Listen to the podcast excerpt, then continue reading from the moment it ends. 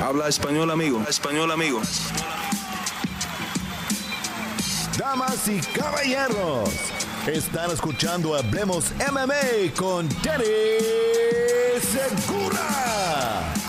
Buenas, buenas mi gente, ¿cómo están? Y bienvenidos a los resultados de UFC 266. Mi nombre es Dani Segura, yo soy periodista de MMA Junkie y el host de Hablemos MMA. En este video de hoy vamos a estar hablando de lo que sucedió en el sábado en la noche en el T-Mobile Arena en Las Vegas, Nevada, en UFC 266. Obviamente una cartelera muy grande con dos peleas de título y una pelea de leyendas entre Nick Diaz y Robbie Lawler. Entonces aquí les tenemos el análisis de la cartelera y em, de lo que se viene después de, estos resultados que, que vimos el sábado en la noche. Bueno, eh, les recuerdo antes de empezar con el resumen, con los resultados, por favor síganos en todas las redes sociales de Hablemos MMA en arroba y eso es en Twitter, Instagram y Facebook. A mí pueden seguir a mí igualmente en esas mismas redes en arroba Dani Segura.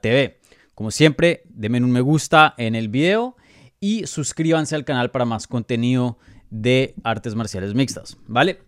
Eh, antes de empezar con el resumen, eh, les quiero contar que ya abrí el super chat. Entonces, si quieren donar dinero y apoyar este canal, pueden hacerlo eh, con el feature ahora que tengo del super chat. Y también la pregunta que ustedes pongan ahí va a ser subrayada y, se va a ver un poquito diferente respecto a, las otras preguntas del chat o los otros comentarios. Así que eh, si quieren apoyar este canal, y, se los digo, eh, todo lo que donen, todo lo que dejen en el super chat va a ser reinvertido en el canal para mejorar eh, esta experiencia, ¿vale? Entonces, bueno, empecemos de la cartelera, como siempre, de arriba abajo, con la pelea estelar, luego la coestelar y obviamente, usualmente paramos ahí, pero en este caso nos toca seguir eh, una pelea más porque obviamente la de Robbie Lawler contra Nick Diaz, posiblemente la pelea más grande de la cartelera, aunque no haya un título eh, ahí entre, entre esos dos, ¿no? Eh, bueno, antes de, empezar con la pelea estelar, les recuerdo algunas cositas. este evento em, tuvo muy buenos números. Estuvo sold out con una, un público de 19 mil personas y el gate eh, fue 5 millones 600 mil dólares. Eh, entonces, eh, bastante dinero, ¿no? ya, ya se pueden imaginar por qué UFC quería otra vez fans de vueltas en, una arena. 5 milloncitos ahí solo en, en, el gate, en la entrada del evento. los bonos de la noche se los ganaron, obviamente, pelea de la noche. Alexander Volkanovski contra Brian Ortega. Fue una pelea increíble, una pelea histórica fácilmente una de las mejores peleas que hemos visto en la categoría de las 145 libras. Em, definitivamente una de las mejores peleas de título en esa división. Y, quién sabe, hasta la mejor, ¿no? Em, ¿no? me he puesto así a pensar detalladamente qué otra pelea le puede pasar por encima de esa, pero sin duda es, es, un candidato a, a ser la mejor pelea de título que hemos visto en las 145 libras. En cuanto a Performance of the Night, esos bonos, eh, uno se lo ganó eh, Chris Caucus por su eh, knockout que tuvo sobre Shamil. Y el otro, eh, Merab Davalashvili, obviamente con un desempeño excelente, derrotando a el ex retador de título Marlon Moraes. Entonces, esos cuatro peleadores se llevaron 50 mil dólares cada uno. Bueno, entonces ahora sí, empecemos a hablar sobre el evento estelar. Y bueno, antes de eso les recuerdo, si tienen alguna pregunta, por favor pueden dejarla en el live chat de YouTube y yo las voy a contestar al final del video, ¿vale? Igualmente también está el super chat donde em, pueden donar eh, dinero a, este canal. Entonces empezamos con la pelea estelar. Alexander Volkanovski defiende su título y le gana a Brian Ortega por decisión unánime, ganando en las carteleras de los jueces 49-46 50-46, 50-45, perdón, y 50-44. Una pelea que si uno ve ese puntaje, uno dice una pelea muy dominante eh, por Volkanovski, hasta una paliza se podría decir, obviamente 50-45 ganando todos los rounds y 50-44 no solo ganando todos los rounds, pero uno de esos rounds 10-8. Pero creo que eh, este puntaje no refleja claramente lo que vimos esa noche. Eh, como lo dije, fue un, combate excelente y una pelea que sí, Volkanovski se vio muy dominante, pero tuvo unos momentos o, unos varios momentos, diría yo, donde Brian Ortega casi obtiene la victoria, donde Brian Ortega le complicó la pelea y sin duda momentos que Brian Ortega estaba en control y, ganando el combate. Entonces, eh, un poquito engañosos esos puntajes, pero aún así sin duda creo que eh, todo el mundo puede estar de acuerdo que Volkanovski era el que debería haber ganado ese combate y, por bastante, ¿no? Sí fue un desempeño bien, bien dominante del australiano. Ahora, eh, yo, yo, lo había dicho en, la previa que hicimos para, para esta cartelera. Volkanovski para mí iba a ganar seguro. Pensé que de pronto iba a ser una pelea medio aburrida pero o de pronto una pelea más o menos, pero no me esperaba esto. E, e, e, esta, este desempeño que eh, estos dos peleadores tuvieron fue algo que, no, no veía para, para, esta pelea.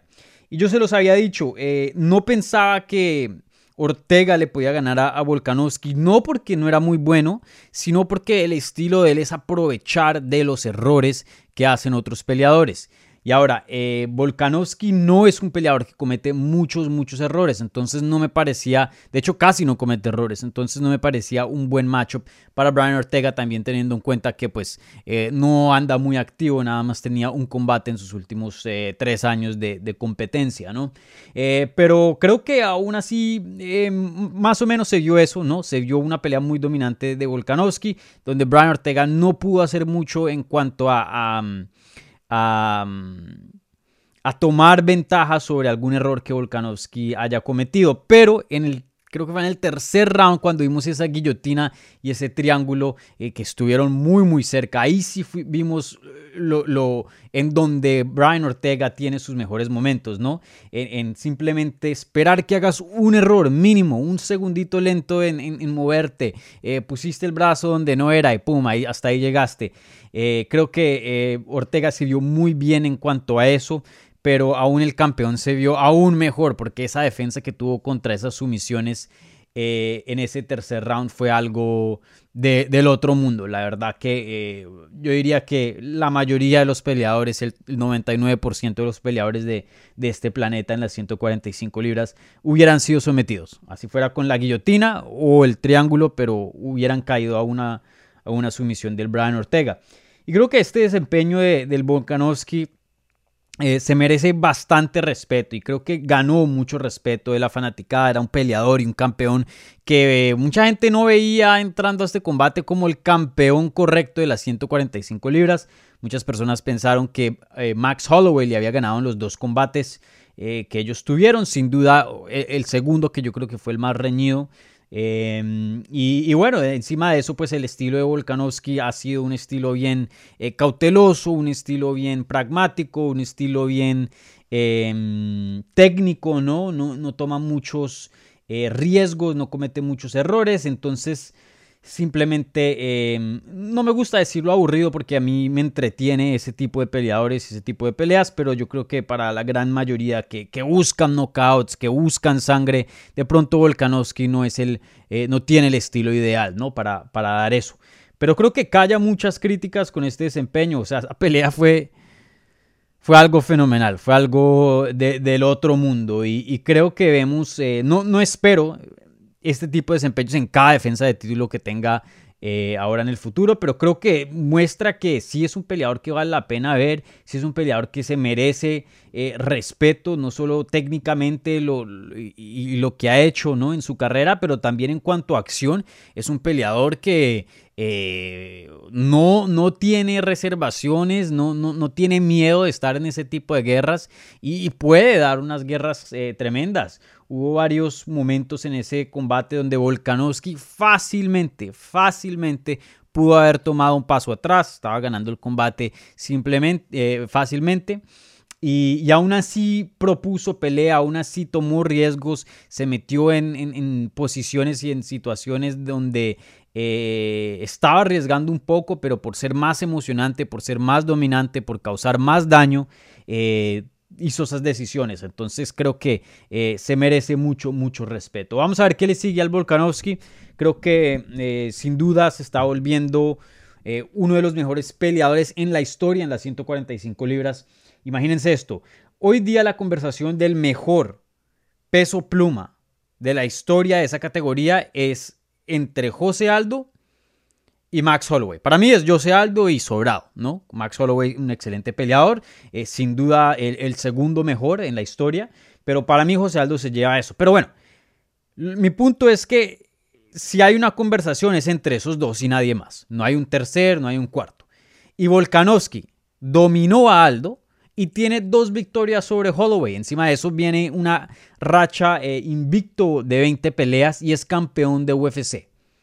Entonces, ¿qué necesita más eh, hacer para poder merecerse el respeto del público? No sé, pero sin duda eh, se los digo, este es un talento histórico y, creo que todavía no está para competir en cuanto a la conversación de, de, los mejores o, el mejor, diría yo, peso pluma de la historia pero creo que está en una posición más o menos como el Camaro Usman, que, que, está empezando a entrar a ese territorio y que tiene campo, o sea, potencial para de pronto volver a ser esa persona. Hoy día, por ejemplo, en las 170 libras, ¿quién es el mejor? George St. Pierre. segundo mejor, Matt Hughes. Pero el Camaro Usman se está luciendo muy, muy bien y solo es tiempo, solo necesita tiempo para entrar a esa conversación, de pronto pasar a Hughes y hasta de pronto pasar a St. Pierre, depende de lo que haga en su reinado como campeón. Eso mismo estamos viendo hoy día con Volkanovski. Volkanovski cada día es mejor y no, no se ve un fin a su reinado. No se ve algún peleador que uno diga, este, este le va a quitar el título. Y tampoco no se ve un peleador que uno diga, bueno, ya se está poniendo viejito, eh, está en bajada. No, con 32 años de edad está en, su mejor tiempo y creo que nos va a dar muchos desempeños más eh, de alto calibre. Entonces, ojo con Volkanovski, porque hoy día es un campeón y, y ya, así es como lo vemos pero de pronto en una, dos, tres defensas de título más, dependiendo de a quién gana y cómo, puede entrar a su conversación como el mejor peso pluma de las 145 libras. Así que ojo, ojo con el Volkanovski. Bueno, ¿y qué se puede decir de Brian Ortega? Eh, el otro lado de, de esta pelea, de esta ecuación. El Ortega simplemente un corazón increíble, eh, un, aguante increíble, una voluntad increíble, una quijada increíble. Eh, fácilmente se pudo haber llegado a, parar ese combate después del tercer round. No se veía nada bien y aún así sale el cuarto, sale el quinto, el, quinto y, pone un desempeño muy muy bueno y, no solo eso, pero casi gana la pelea en ciertas ocasiones. La verdad que el Brian Ortega, mis respetos, eh, uno de los peleadores más duros hoy día en el planeta. Yo creo que la historia de este deporte, la mayoría de los peleadores se hubieran rendido y, humanamente es normal que eso hubiera pasado, ¿no? Si, si, si hubiera dicho ah, no más, ¿no? Hasta aquí llegué. Pero el corazón que tiene ese peleador es simplemente increíble. Y, aquí es donde viene mi crítica un poquito. Y no quiero, eh, eh, no sé, que me vean con ojos un poquito malos, ¿no? Aquí criticando a, a Ortega cuando está en un mal momento de su carrera. Pero que decir las cosas como son. Eh, y creo que esta crítica no, también no es crítica, sino también es, es, eh, algo positivo, diría yo, de su carrera. Em, es un peleador que es joven, apenas tiene 30 años de edad. Eh, y creo que todavía le faltan dos o tres cambios más. Creo que ese peleador todavía tiene bastante campo para evolucionar, pero simplemente se apresura mucho. Eso es lo que yo veo con Brian Ortega. Se apresura mucho. Y no, no estoy hablando de la pelea, estoy hablando de su carrera.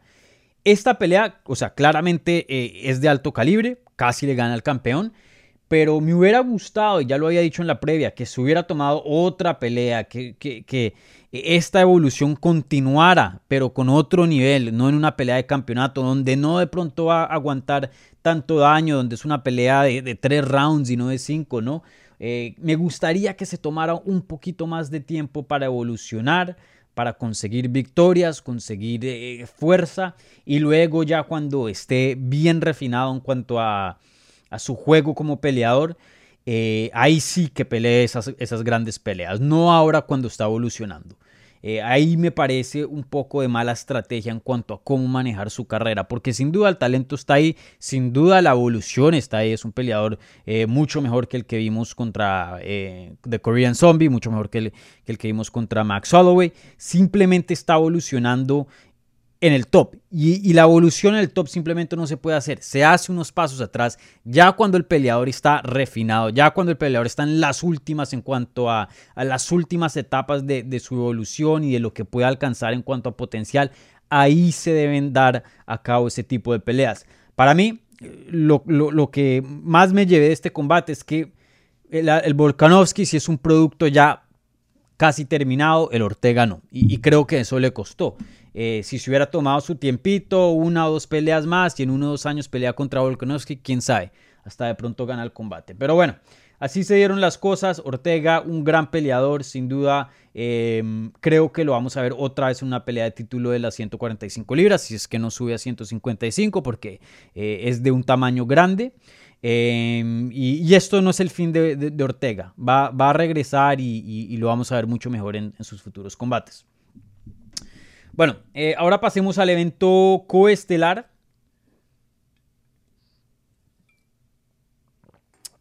Otra pelea de título también en las 125 libras de las mujeres. Valentina Shevchenko, de nuevo, reteniendo su título y defendiendo eh, el cinturón por em, seis veces consecutivas. Ya, entonces ya es una campeona, no recién, no empezando su reinado, no ya está empezando a una, una, leyenda, por decir, un legado en esa división. La verdad que eh, seis defensas consecutivas es bastante.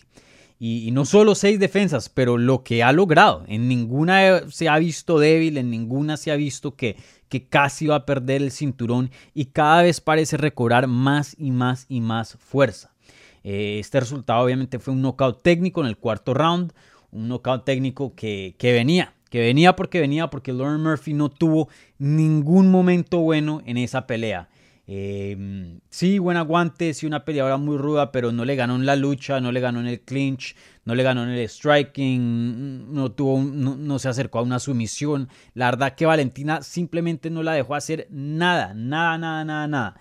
Y, bueno, esto se esperaba. Yo les había dicho que eh, Shevchenko simplemente un, un talento histórico. Estamos viendo aquí eh, la peleadora más técnica del planeta, el peleador más técnico del planeta, la verdad que, em, y, lo dije en Twitter esa noche, eh, fuera de hombre o mujer, para mí Shevchenko es, tiene el juego más completo hoy día en, el juego de las artes marciales mixtas. Simplemente lo sabe hacer todo y muy, muy, muy bien. Eh, Shevchenko, de otro mundo, de otro mundo. Entonces, eh, no hay mucho de qué hablar de ese desempeño. Creo que comprobó lo que ya sabíamos. Es una peleadora súper dotada que eh, simplemente está a niveles del resto de la división y, por mucho. Y, lo que nos estamos preguntando hoy día es qué le sigue a Shevchenko. Creo que esa es la pregunta más grande porque eh, sí, otra defensa de título más. Y, no es por subestimar a, cualquier otro, otra peleadora en esa categoría, pero Shevchenko le va a pasar encima por a todas, por todas. De pronto otras le dan una pelea más dura, una pelea más interesante, más emocionante que la Lauren Murphy, pero que gana Shevchenko, gana Shevchenko. Hoy día no he visto ninguna peleadora en la 125 que yo diga, esta le va a quitar el título. Por ahora, claro, Shevchenko es humana, en algún punto eh, va a envejecer, en algún punto la velocidad, la fuerza va a disminuir y ahí es cuando eh, se va a poner interesante las cosas, ¿no? Pero creo que estamos muy lejos de ese punto. Eh, sigue siendo una, atleta también súper dotada, eh, fue más allá de, lo que representa en cuanto a, sus habilidades y su técnica, ¿no?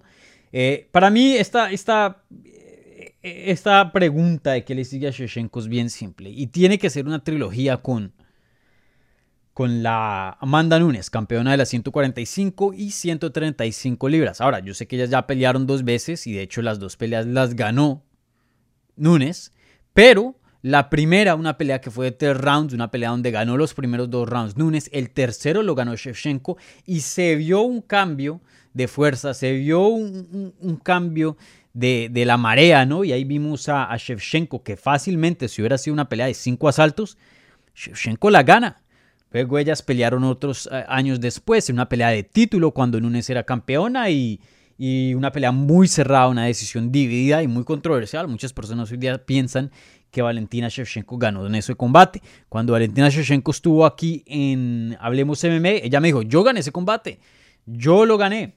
Y, y ella siempre ha querido esa tercer pelea. Para mí, si llegan a hacer esa pelea, sería una pelea histórica. Sería la, la, la pelea que que tiene el nivel más alto de técnica que hemos visto en una pelea eh, femenil en la historia del deporte eh, femenil, ¿no? Simplemente estamos hablando de las dos mejores de toda la historia. Toda, toda, toda la historia. Entonces, em, aunque ya la hemos visto, creo que Amanda Nunes desde ese entonces de que pelearon, se volvió de GOAT, ¿no? Se volvió la, mejor de todos los tiempos, consiguió un, segundo título en las 145 libras. Em, su fama, ¿no? Afuera del legado, su fama ha explotado también. Y lo mismo se puede decir de Valentina Shevchenko, ¿no? Después de ese combate bajó a las 125 libras porque esa categoría no existía en esos tiempos. Gana el cinturón, monta eh, seis defensas consecutivas y hoy día es una peleadora de un estatus mucho más grande que cuando peleó contra Nunes. Obviamente cuando peleó contra Nunes de todas maneras era una peleadora muy respetada, pero creo que hoy día las dos, el estatus y el perfil de ellas dos están simplemente a otro nivel. Entonces para mí una pelea entre Nunes y Shevchenko tiene que pasar antes de que cualquiera se retire, antes de que cualquiera pierda el cinturón, ¿no? Para mí una, una, pelea histórica y fácilmente la mejor pelea que pueden hacer de las mujeres hoy día en, eh, en boxeo o las artes marciales mixtas, fácil, facilito. Entonces, eh, vamos a ver qué pasa ahí. No creo que... Hay algo ahí, no sé qué es lo que es, pero algo que UFC no quiere hacer ese combate, no sé por qué, pero para mí tienen que hacerlo y no esperar porque uno nunca sabe qué pasa en el futuro. Eh, precisamente este fin de semana en el boxeo vimos a Anthony Joshua perder y, se perdió tremenda pelea eh, tan grande que hubiera sido con Tyson Fury, ¿no? Pero eso pasa cuando se espera mucho. Entonces, por ahora pienso que estamos a salvo. No veo a Nunes perdiendo, no veo a Shevchenko perdiendo. Pero no dejemos mucho tiempo porque quién sabe eh, los upsets pasan, entonces quién sabe qué, pueda pasar ahí. Pero para mí, esa es la pelea que se tiene que hacer. Esa es la pelea. No le veo ningún reto a Nunes fuera de, de Shevchenko y no le veo ningún reto a Shevchenko fuera de Nunes. Para mí, esa es la pelea que tienen que hacer. Y bueno, ¿qué se puede decir de Lauren Murphy? La verdad, no mucho. Em, o sea, un desempeño no bueno, pero no es por falta de, no es porque haya ella hecho algo malo, sino Shevchenko simplemente es así de buena. Y, vamos a ver qué le sigue. No, no creo que la veamos otra vez en una pelea de título teniendo 38 años de edad, teniendo en cuenta que le costó 3 años de estar invicta para recibir esta pelea de título. E, esta división es un poco eh, delgada, no hay muchas contendientes, entonces de pronto, pero creo que ponen otras antes de, ella, entonces eh, seguro la, veremos en combates grandes, seguro va a tener otra eh, buena racha en el futuro, pero creo que esto es lo último de ella en cuanto a peleas de título. Y bueno, por último, y la pelea más grande, eh, rápidamente Robbie Lawler derrota a Nick Díaz vía knockout técnico en el tercer round eh, por retiro. Un, knockout técnico donde eh, Robbie Lawler le pegó a Díaz y hubo acumulación de golpes y el referee dijo no más y paró el combate. No. Cogió a Díaz, creo que fue un derechazo, lo tumbó al suelo, o sea, Díaz se cayó en una rodilla Luego se fue a la espalda a ver si, para que no se le mandara y le pegara otra vez el, el Lawler. Lawler se separó, le dijo, párese, peleemos otra vez de pie. Díaz miró al referí y dijo, no más. Hasta aquí llegué, no quiero pelear más. Chao, nos vemos. Referí paró el combate y le dieron el knockout técnico por retiro a Robbie Lawler. Esta pelea sí que deja mucho de qué hablar. Y, para mí, usualmente en un combate hay muchas opiniones, ¿no? Dicen muchas cosas en Twitter, los medios, los fans, pero este sí fue un 50-50. Este sí fue una situación donde habían dos opciones aquí. Nick Díaz debe parar de pelear. Eso era lo que unos decían. Y otros decían, no, Nick Díaz se vio excelente, debería continuar peleando. No hay entre el medio. Yo creo que yo soy uno de los, pocos. Yo me alineo a que deje de pelear, pero estoy un poquito en el medio, un pie aquí y un pie allá. Y les digo por qué. Y es, y es bien raro, porque en cuanto a técnica, Nick Díaz se vio bien. O sea, 38 años de edad, 6 años sin pelear. O sea, cuando digo bien, tengan en mente eso, ¿no? No estoy diciendo que la mejor versión de Nick Díaz, no. Pero no es un peleador que, que, se vio sin cardio, ¿no? Nick Díaz tenía cardio. Eh, estaba un poquito más lento, ¿no? Em, ahora, bueno, ahora más adelante hablamos de, de, lo negativo, pero lo positivo. El cardio estaba bueno. El volumen, increíble. Porque, ¿qué pasa con los peleadores que, que ya están en una edad bien avanzada? Paran de tirar puños. Y eso se le dice en inglés shot. The fighter is shot. O sea, está disparado, está quemado.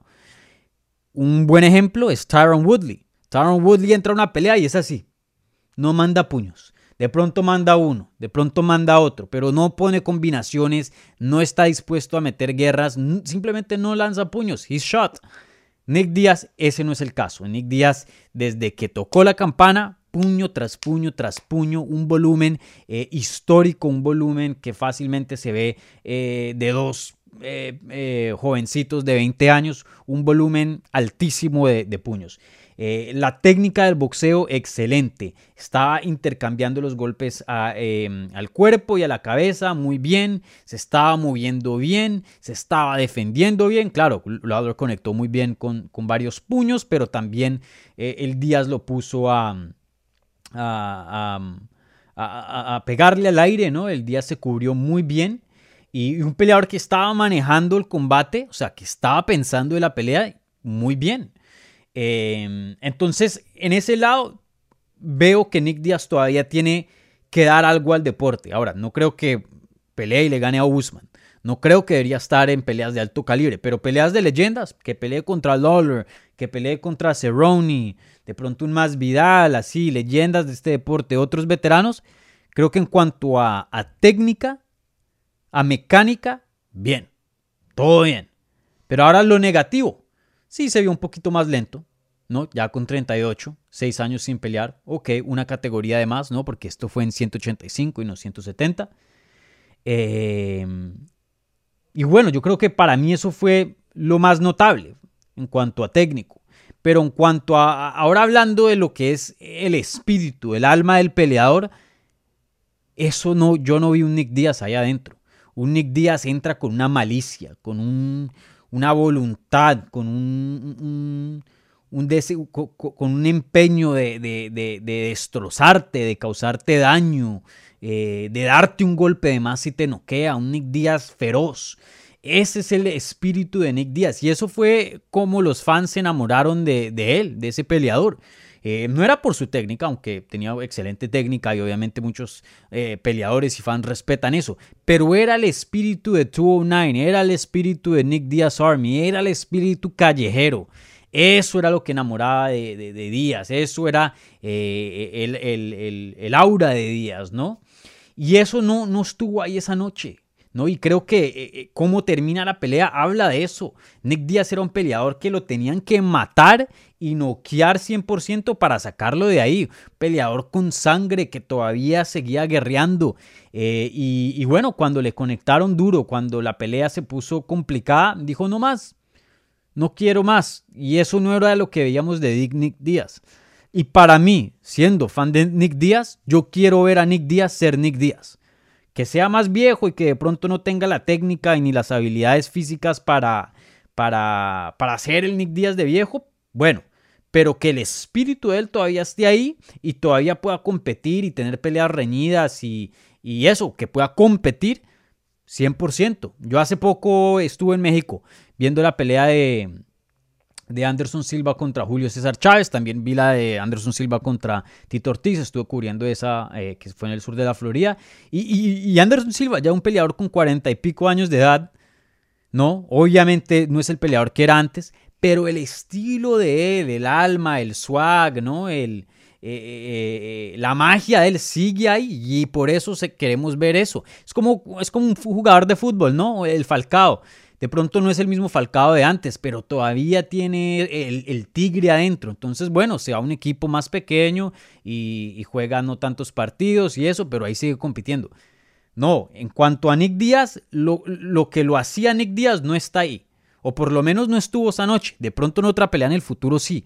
Pero ahí es donde yo, yo hago la línea. Yo quiero ver a Nick Díaz ser Nick Díaz. Nick Díaz no fue Nick Díaz esa noche y, no sé si pueda volver a ser Nick Díaz. Eh, para ser Nick Díaz y tener ese espíritu que antes tenía, se requiere mucho, o sea, se, requiere una entrega al deporte increíble, una entrega eh, total. Y creo que Nick Díaz ya, e, esos días ya se le fueron, ya se le fueron y, no tiene ese mismo fuego. Eh, es difícil decirlo, es triste decirlo, pero toca decirlo. Y ustedes saben que yo siempre soy muy honestos con mi análisis y con ustedes, entonces eh, me toca decirles eso. Y, ahí es cuando yo digo, Nick Díaz no debería seguir peleando. Porque si él no quiere pelear, si él no tiene las ganas de pelear, si él no tiene el fuego, el deseo de pelear, no lo debería hacer que la técnica y que se puede alistar físicamente y, dar un buen combate como lo dio esa noche y, estar bien en cuanto a, lo que requiere el juego de ti técnicamente, lo, está ahí. Pero de espíritu, Nick Diaz ya no, no, no es el mismo de antes. Entonces, para mí, si eso llegara a cambiar, que sí, que pelee otra vez. Pero si no, si se siente así, para sus futuros combates no me gustaría ver a Nick Díaz volver a pelear. Simplemente no, no me gustaría. Entonces, em, vamos a ver qué pasa. Se va a poner interesante estos últimos meses eh, del año porque creo que em, pues nos vamos a hacer muchas preguntas y, quién sabe si, si veamos a, Nick Díaz de regreso o no. Vamos a ver. Y bueno, Robbie Lawler se vio excelente. Obviamente eh, no el Robbie Lawler de antes, igualmente en la misma posición de Díaz, un peleador mayor, un peleador que eh, ya ha pasado por muchas guerras, pero sin duda eh, tiene el querer de estar ahí y todavía tiene técnica y, está en forma para competir.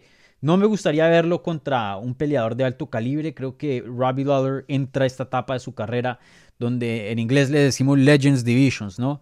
La división de las leyendas. Pónganlo con otras leyendas. Pónganlo en peleas divertidas no lo lleven al matadero. Entonces, eh, sí, vamos a ver qué sigue a Robbie Lawler, pero seguro lo veremos otra vez en el octágono. Bueno, con eso concluye. Yo sé que he hablado bastante, pero como les dije eh, antes de, empezar este, este resumen, hay mucho de qué hablar, ¿no? Obviamente dos peleas de título, el regreso de Nick Díaz. Entonces, bueno, espero que este resumen de de 30 minutos les haya contestado eh, la gran mayoría de las preguntas. Ahora voy a contestar las preguntas que han puesto en el live chat, entonces les recuerdo para los que, los que están viendo en vivo, dejen si tienen alguna pregunta de, las peleas de, las que hablé o de alguna otra pelea de la cartelera, por favor pónganla en el, en el live chat. Y yo se las voy a contestar ahora en unos minuticos. Bueno, les recuerdo, por favor, sigan Hablemos en todas las redes sociales, Twitter, Instagram y Facebook. También me pueden seguir a mí. Eso es en arroba Hablemos y arroba Dani. No se les olvide, suscríbanse al canal, prendan la, la campanita para que les den notificaciones cuando salga eh, en vivo, en futuros videos. Y también para los de podcast, eh, les recomiendo, eh, suscríbanse al canal de YouTube de Hablemos MMA y para los que están escuchando YouTube, suscríbanse en cualquier plataforma de podcast en Hablemos MMA para obtener todo este mismo contenido, pero en audio, así estén en el gym o en el carro, lo que sea, un poquito más portátil, ¿vale? Así que nosotros aquí les, les proveemos, ¿no? En YouTube y, y plataformas de podcast que, no muchos lugares hacen en cuanto a, contenidos, el uno o el otro, ¿no? Nosotros aquí hacemos ambos. Bueno, a contestar preguntas. Charry el Soga, por fin en el chat. Sí, señor, bienvenido.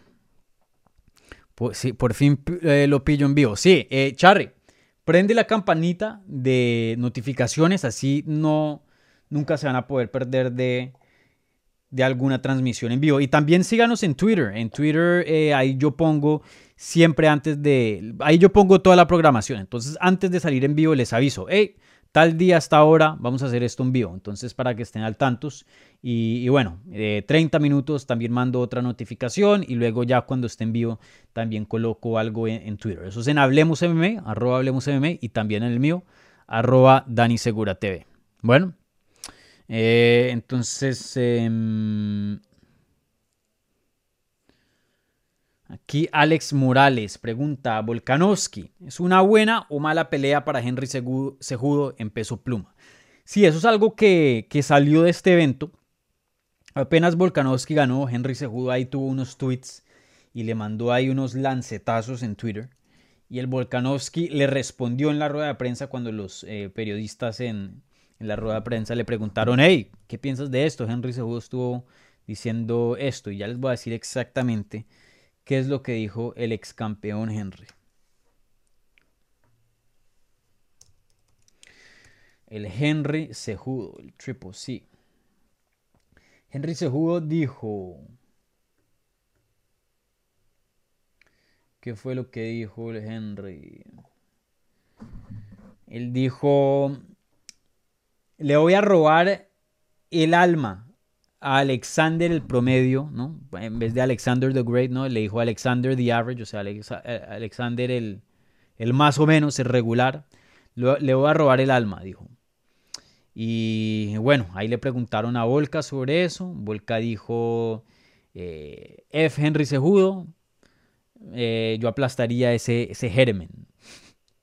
Y el Henry Sejudo contestó, el Alexander el grande, el de verdad, tomó el mundo, porque aquí estoy haciendo la traducción, déjeme, em, tomó el mundo a los 20. Usted casi eh, lo estranguló un, modelo de modelo de la cerveza. Voy por ti, eh, pequeño Matt Serra. Algo así dijo en inglés.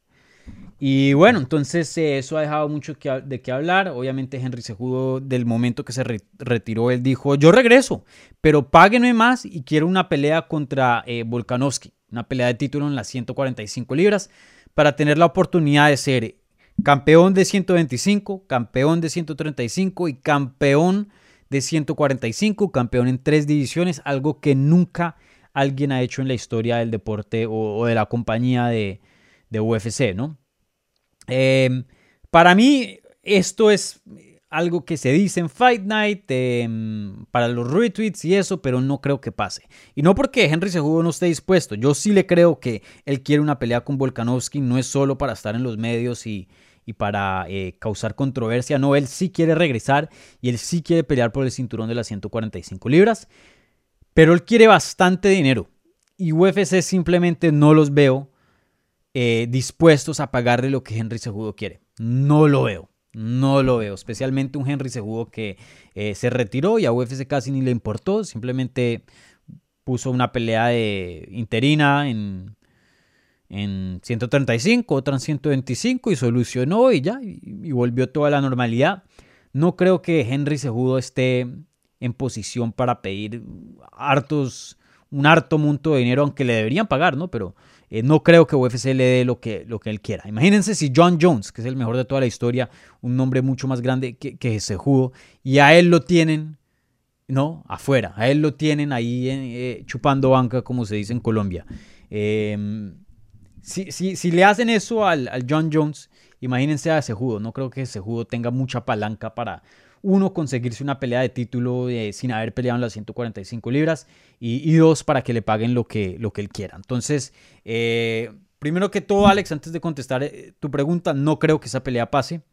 Pero si llegara a pasar, Henry se jugó, me parece que en cuanto a estilos y tamaño y todo, de, todos los campeones que hay en las, hubo en las 145 libras, yo creo que Volkanovski es eh, el que mejor le sirve, porque en cuanto a tamaño, Volkanovski lo vieron contra Ortega, era el más pequeño, contra Holloway, el más pequeño, creo que contra Aldo también más pequeño.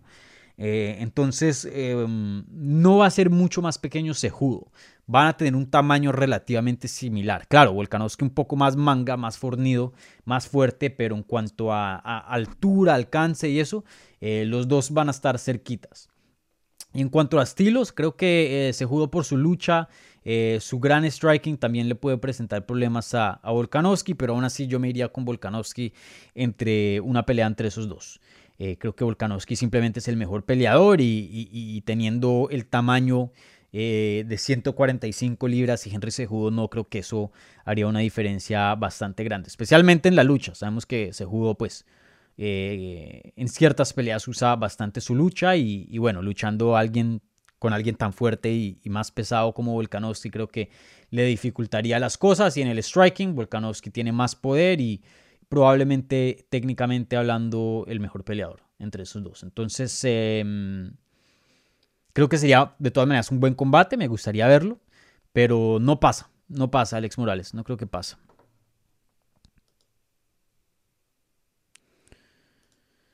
¿Qué opinas del desempeño de Dan Hooker ¿Y qué te parece el peleador? Eh, creo que yo lo había dicho, no estoy seguro si lo dije en la previa de español, porque también hago contenido en inglés para mi canal de, de Dani Segura TV. O creo que solo lo había dicho en inglés, pero yo hablando de este combate de Nasrat contra Dan Hooker, eh, yo, le había, yo había dicho, Dan Hooker va a ganar esta pelea. Dan Hooker es un peleador que eh, si no eres un top 5, te pasa por encima. Cuando llega al nivel del top 5, ahí es donde no puede. Eh, ahí es como el límite de las habilidades de Dan Hooker. Ahora, no lo quiero mm, limitar, ¿no? ¿no? estoy diciendo que hasta ahí llegó. Eso creo yo, pero claro, siempre puede evolucionar y, de pronto llegar a, a, poder pelear en un nivel más alto. Pero si ven la carrera de él, creo que ya es bien comprobado el límite de él, ¿no? Les, voy a leer sus, últimas derrotas, ¿no? Las más recientes, del 2017. Nada más ha perdido tres veces contra Michael Chandler, ex campeón de Bellator, ex retador de título de UFC. Dustin Poirier, ex campeón interino de UFC, ex retador del título también. Y Edson Barbosa en el 2018, que en ese entonces el Edson sin duda un top 5 en esa categoría. Y luego a los otros les pasa por encima. Un Ross Pearson, buen peleador. Mark Diakesi, buen peleador. Jim Miller, buen peleador, veterano. Eh, Gilbert Burns en 155, pues otra historia. En 170 creo que hemos visto su potencial, ¿no? Eh, James Big, un buen peleador. Ali Quinta, un buen peleador. Paul Felder, un buen peleador. Ahora Nasrat, un buen peleador. Entonces cuando eh, hablábamos de Nasrat, yo dije, Nasrat no es un top 5. Y como lo dije otra vez, si eres un top 5, el Dan Hooker te pasa por encima. Ahora, cuando eres un top 5, ahí es donde el Dan Hooker no puede. Entonces pienso que es un peleador muy bueno, pienso que es un peleador muy emocionante, un peleador muy versátil, pero tiene un límite. Y para mí ese límite es el top 5. Entonces eh, él está pidiendo una pelea con Benio Dariush. Dariush en mi opinión es un top 5, no creo que le gane. Y, ahí es donde está el, el Dan Hooker. De pronto me, me comprueba lo opuesto y, puede llegar a avanzar su juego a, poder ganar y, tener victorias en ese nivel. Pero por ahora, en lo que hemos visto en los últimos que cuatro o cinco años, el, ceiling de él, el límite es el top 5. Entonces eh, me encanta, un peleador excelente, muy emocionante, me gusta cuando pelea, eh, pero creo que... Mm, no sé, tengo mis dudas en cuanto a, su potencial para ser campeón en esa categoría. Como lo dije, creo que eh, vemos su, su límite en el top 5.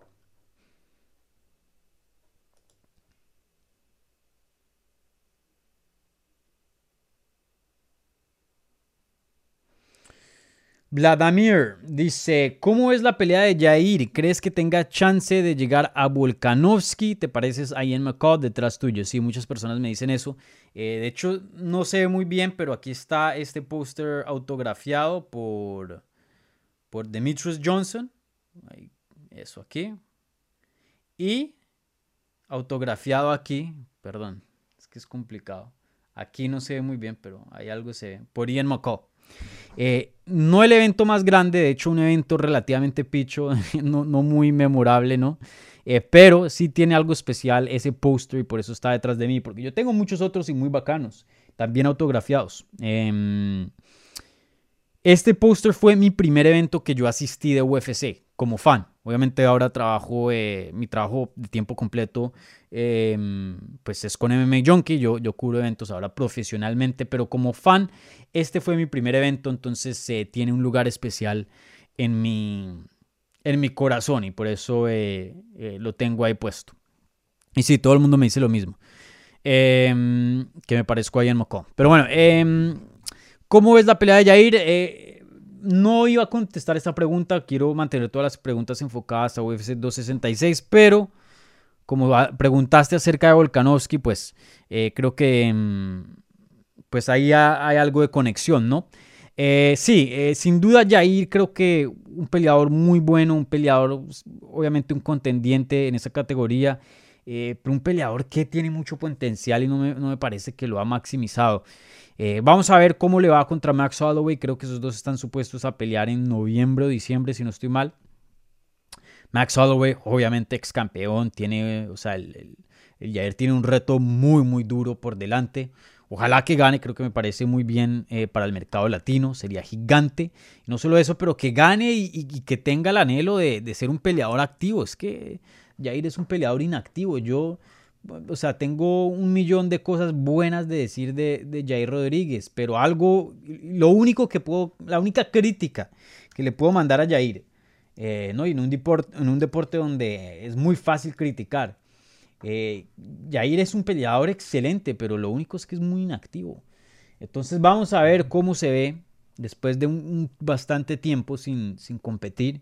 Imagínense, la última vez que peleó fue en octubre del 2019.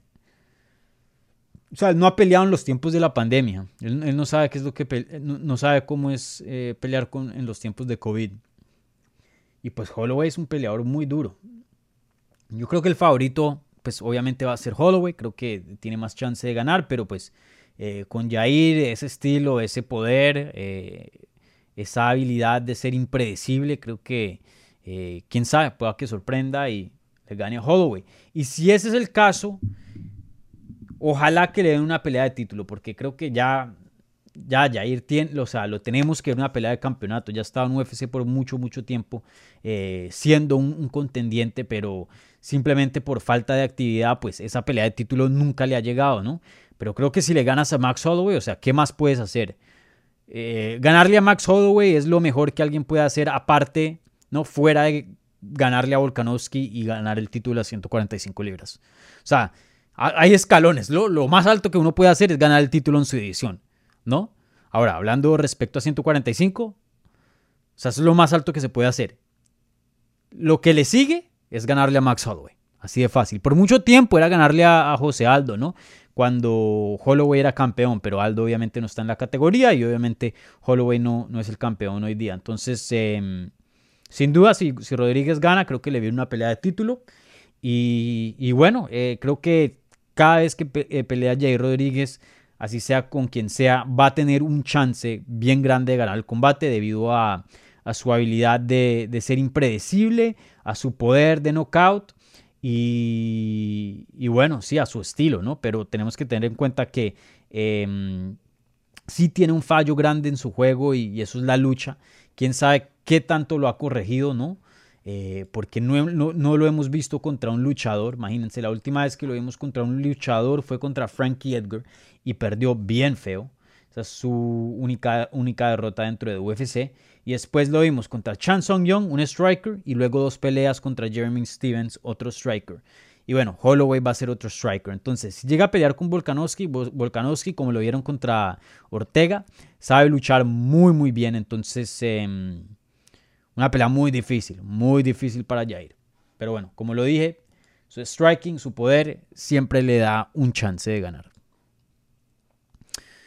Manuel quiere saber qué sigue para Merab, Merab Davalashvili. Qué desempeño de Merab, ¿no? Una vaina increíble. Yo creo que Marlon noquea al 90%, el 85% de esa división con esos golpes que mandó, pero Merab de alguna manera pudo recobrar eh, fuerza y, y, no solo recobrarse y, poder estar bien, pero luego ocasionar suficientemente daño para, eh, mm, para que ese round, ese primer round no sea un 10-8, sino un, 10-9 por, por lo menos, ¿no? Porque eh, a esos últimos segundos del primer round casi finaliza el Moraes, me pareció. Pero bueno, ¿qué le sigue? Ahí está una, una, posición muy complicada. Vamos a ver qué pasa. ¿Por qué? Porque el compañero de equipo y uno de sus mejores amigos es Aljamain Sterling, que es el campeón actual de las 135 libras. Y él ya lo dijo, yo no voy a pelear ni por el interino. O sea, Imagínense esto. Eh, una cosa es no querer pelear con, el compañero. Otra cosa es que el compañero se sufra una lesión, le den una pelea por el interino y una contra otra persona y aún así no la, quiero, no la quiera tomar. Entonces, ahora mismo, Merab, antes de que Aljamain se volviera campeón, yo sí le veía una prisa. Quiero un top, quiero un top, quiero una pelea, eh, que me ponga una pelea de título. Ahora con Sterling como campeón, no, pues el que me den, el que venga, ¿no? El que sea, a mí no me importa. No lo veo con prisa. Él creo que va a esperar hasta que, y, no creo que él quiera, pero pues si llega a pasar, pasa, ¿no? Eh, que, pierda el título a Aljamain Sterling y ahí sí decir, oiga, denme una pelea de título, denme una pelea eh, eliminatoria al título, ¿no? Entonces, eh, para mí, que siga escalando, creo que sí viene de siete victorias consecutivas, pero tenemos que tener en cuenta que no son los nombres más grandes de la categoría. El... A ver, y lo veo aquí en el, récord de él. Em, un segundito. Él le ha ganado a Tyrion Ware, Brad Catona, Casey Kenny, Gustavo López. Peleadores buenos, pero no así top 5, top 10. Después de la victoria de Gustavo López, ahí sí se pone interesante. John Dodson, ex retador de título, un hombre muy respetado. Corey Stallman, un peleador rankeado bueno. Y ahora esta victoria bien grande, Marlon Moraes, ex retador de título. Em, y no solo eso, pero venía de decisión, cinco, seis decisiones consecutivas. Ahora por fin consigue una, una finalización aquí contra Marlon Moraes. Entonces, para mí, a ver, veamos los rankings rápidamente. 135. No sé, que peleé contra...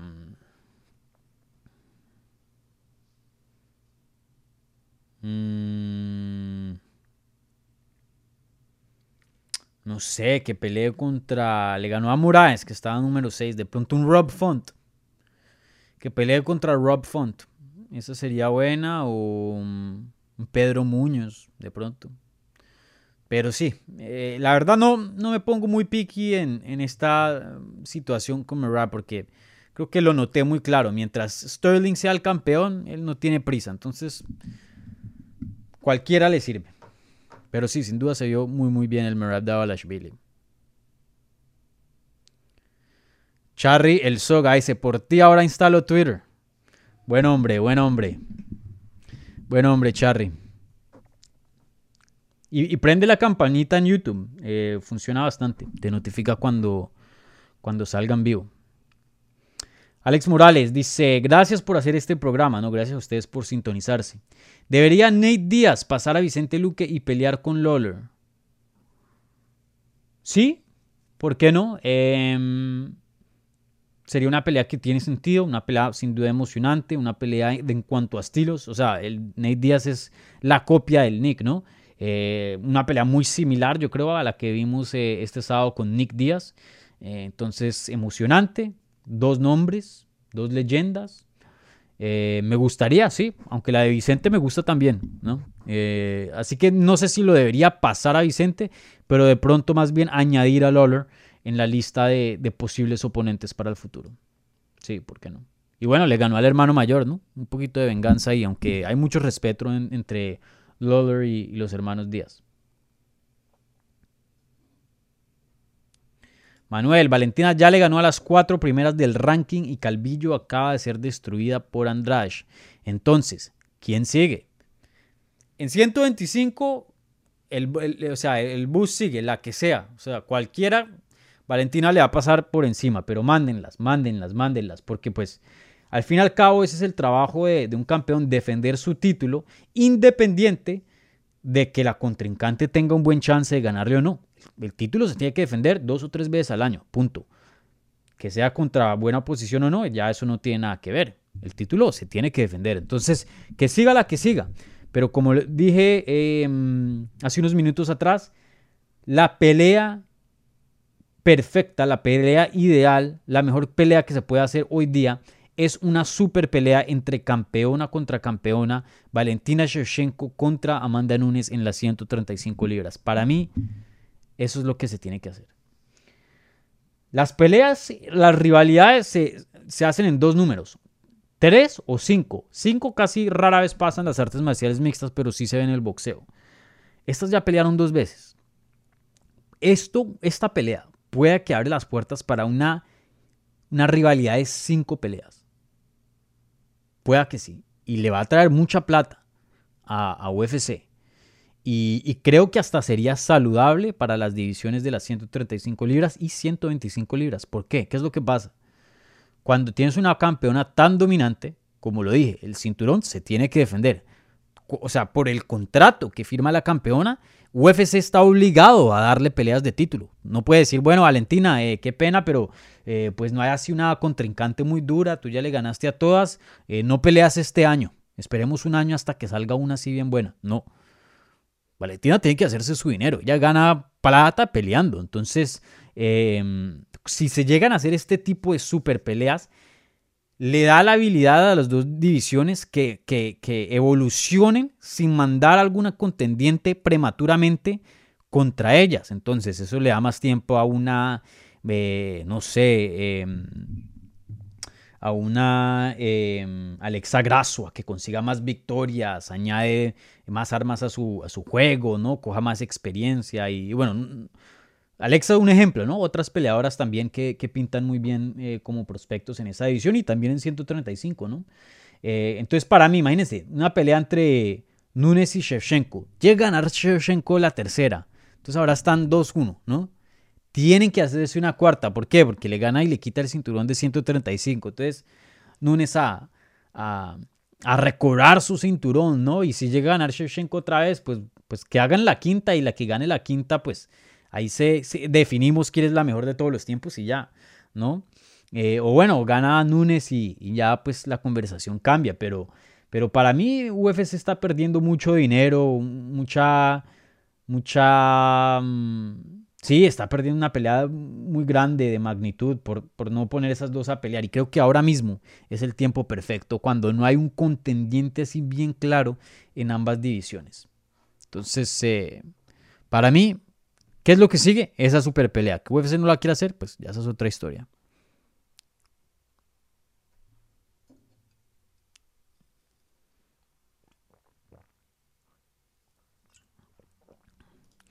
Bueno, Alex Morales, y creo que esta es la última pregunta del chat.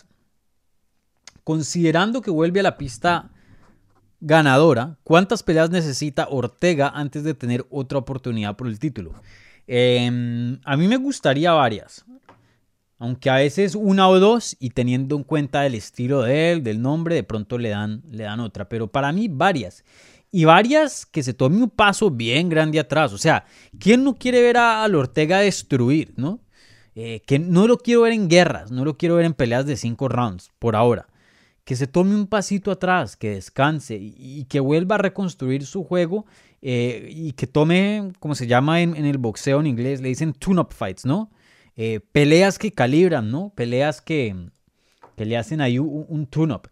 Entonces, para mí, que, que pelee con el top 15 o hasta si es un hombre grande que no rankeado, que también pelee contra alguien de, ese estilo, que no llegue otra vez se mida al top 5 inmediatamente. Por ejemplo, que sea un, un Ortega contra un Movsar Volev contra un Sadiq Yusuf, un Ortega contra Bryce Mitchell, que tiene muy buen jiu-jitsu. Sería interesante. Un Ortega contra un Edson Barbosa, un Shane Burgos, ¿no? Eh, un Ortega contra, imagínense Ortega contra, ¿cómo se llama este? Eh, ya se me está olvidando el nombre. Un Ryan Hall, que tiene un jiu-jitsu excelente. Peleas así interesantes, que no sean contra matones, como un Max Holloway, un Brian Ortega. Hagan ese tipo de peleas, que recobre, que entre una buena racha, que le entre otra vez confianza, ¿no? Que ya refine su, juego y ahí sí mandarlo otra vez contra los top.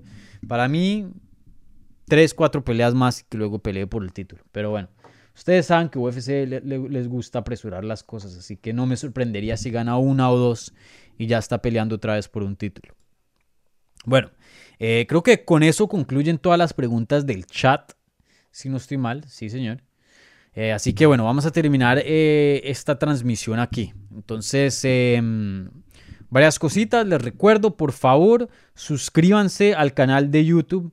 Así estén viendo esto o escuchándolo en podcast.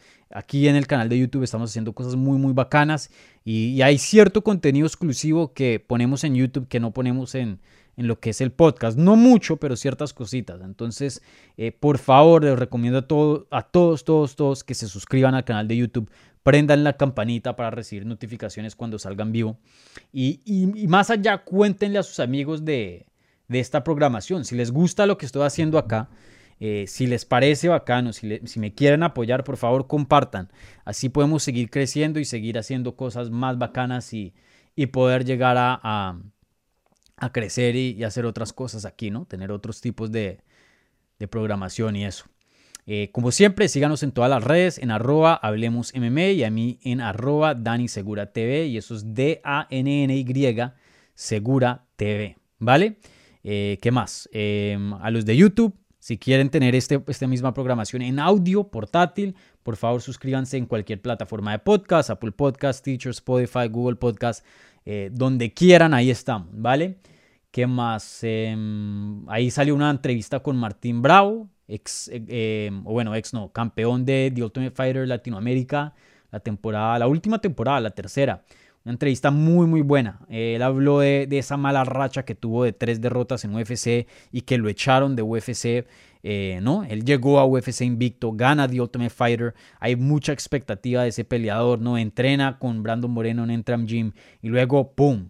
Tres derrotas consecutivas, varias finalizaciones bien feas, se sale de UFC, ¿no? Lo echan Luego dura casi dos, tres años sin pelear y cuenta por qué en esa entrevista, ¿no? Él consiguió un trabajo regular como en marketing, eh, ya no quería nada de, pelear en las artes marciales mixtas, está en una rumba, en una fiesta en México, viendo unas peleas y dice, no, yo tengo que intentar esto otra vez. Ahora regresa, eh, se va de Entram, ahora está entrenando con los hermanos Díaz y, regresa y tuvo una victoria eh, la semana pasada en combate global y, está empeñado a, montar un regreso, volver a UFC y, tiene ganas de ser campeón. Así que una historia muy muy bacana. Por favor no se pierdan esa entrevista con Martín Bravo que está en el canal. Igualmente un video ahí con eh, la campeona Valentina Shevchenko que nos cuenta cómo aprendió español, cómo llegó a mudarse de Kirguistán a Latinoamérica y vivir ocho años en Perú y, la comida, la cultura latina. Eh, habla, habla de todo, todo sobre su conexión eh, latina. Entonces, si se han preguntado por qué la Valentina tiene una bandera de Perú, por qué la, Valentina pues apoya tanto a Perú y a Latinoamérica, vean ese video, ¿vale? Y bueno, ahí vendrán otras sorpresitas más. Así que suscríbanse y manténganse al tanto eh, de nuestra programación aquí en Hablemos MMA. Así que muchísimas gracias a todos los que se sintonizaron en vivo, muchas gracias a los que mandaron preguntas en el live chat y bueno, nos hablamos pronto, ¿vale? Chao.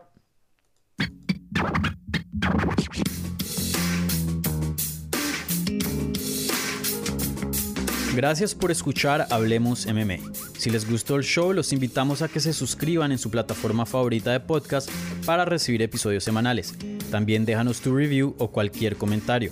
Pueden seguir Hablemos MMA en Twitter, Instagram y Facebook en arroba Hablemos MMA. Y me pueden seguir a mí en arroba Dani Segura TV. Hablamos la próxima semana.